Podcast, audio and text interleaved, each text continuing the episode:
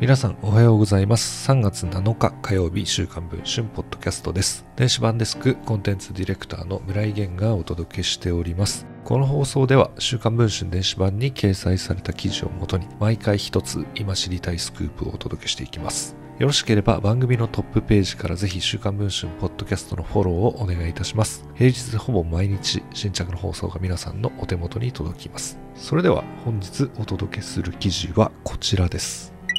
秘書給与法違反の疑いが浮上している秋元正俊外務大臣政務官ですが、国会での想定質問を外務官僚である事務秘書官に作成させていた疑いが強いことが週刊文春の取材で分かりました。想定質問を添付した事務秘書官から秋元氏へのメールを入手しました。自身のスキャンダルという政務について、事務方の官僚を使うことに疑問の声が上がりそうです。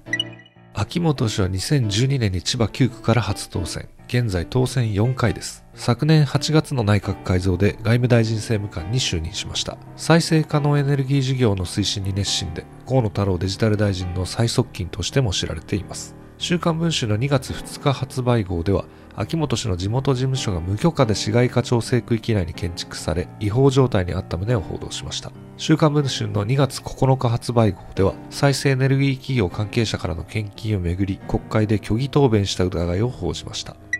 さらに週刊文春2月16日発売号で報じたのが秘書給与法違反疑惑です。政策秘書の小林氏と施設秘書 C 氏の個人会社が締結した業務委託契約書などをもとに、本来は事務所が負担すべき C 氏の給与を小林氏の給与から支払われていた疑いを指摘しました。秋元氏は契約書の存在は認めたものの、秘書給与法違反には当たらないなどとしています。この取材の過程で週刊文春は2月13日、秋元事務所に事実関係を求める質問状を送付し、同日夜までに一定の回答を得ていました。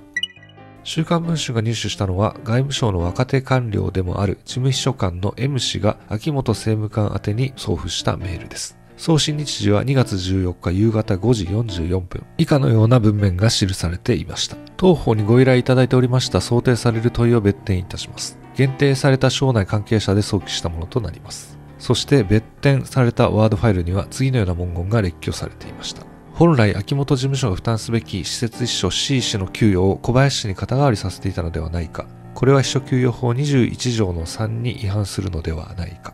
こうした問いの数は24にも及びました。秋元氏は2月2日、3日、9日、13日と毎週のように国会で自身の疑惑を追及されていました。それだけに近く秘書給与法違反疑惑についても問われることを予期したのでしょう。つまり国会答弁に備え24もの想定質問を外務官僚に作らせていた疑いが強いのです。実際2月17日の国会では野党議員から想定質問通り小林氏の勤務実態や秘書給与の肩代わり疑惑などを問う質問が出ています。秋元氏は C 氏は小林氏が自分の政策秘書業務を保管するために契約した方などとする答弁を繰り返しました。秘書給与の疑惑は外務省の政策とは全く関係のない秋元氏の政務に関わる問題です。にもかかわらず、事務秘書官に想定質問を作成させることは適切なのでしょうか元総務官僚で政策コンサルタントの室伏健一氏はこのように指摘をしています。官僚である事務秘書官は政務に関わらないのが大前提。まして外務省の所管業務と関係のない政治家個人の問題であるならば、外務官僚を巻き込むのではなく、政策秘書など事務所スタッフで対応するのが筋です。秘書官経験者もこのように語ります。森友問題のような行政が関わる疑惑なら別ですが、政務案件に事務秘書官はタッチしないものです。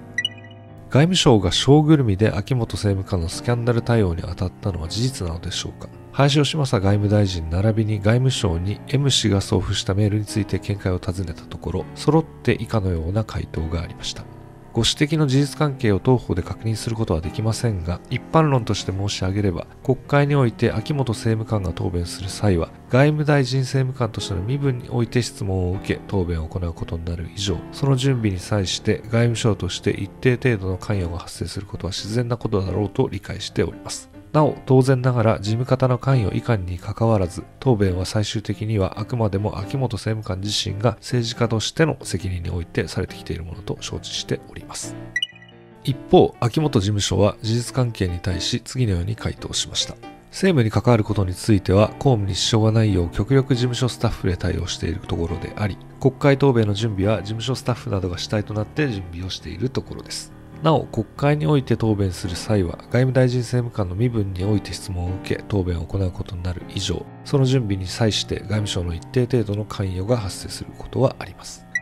ロシアや北朝鮮の問題など、岸田政権において外交課題は山積しています。こうした外務政務官としての秋元氏の振る舞いについてどのように説明するのか、岸田首相や林外務大臣の対応が注目されています。より詳しい内容は週刊文春電子版の方でお読みいただけますので、ぜひ電子版の方もチェックをしていただければと思います。それでは本日のポッドキャスト、この辺りで終わりたいと思います。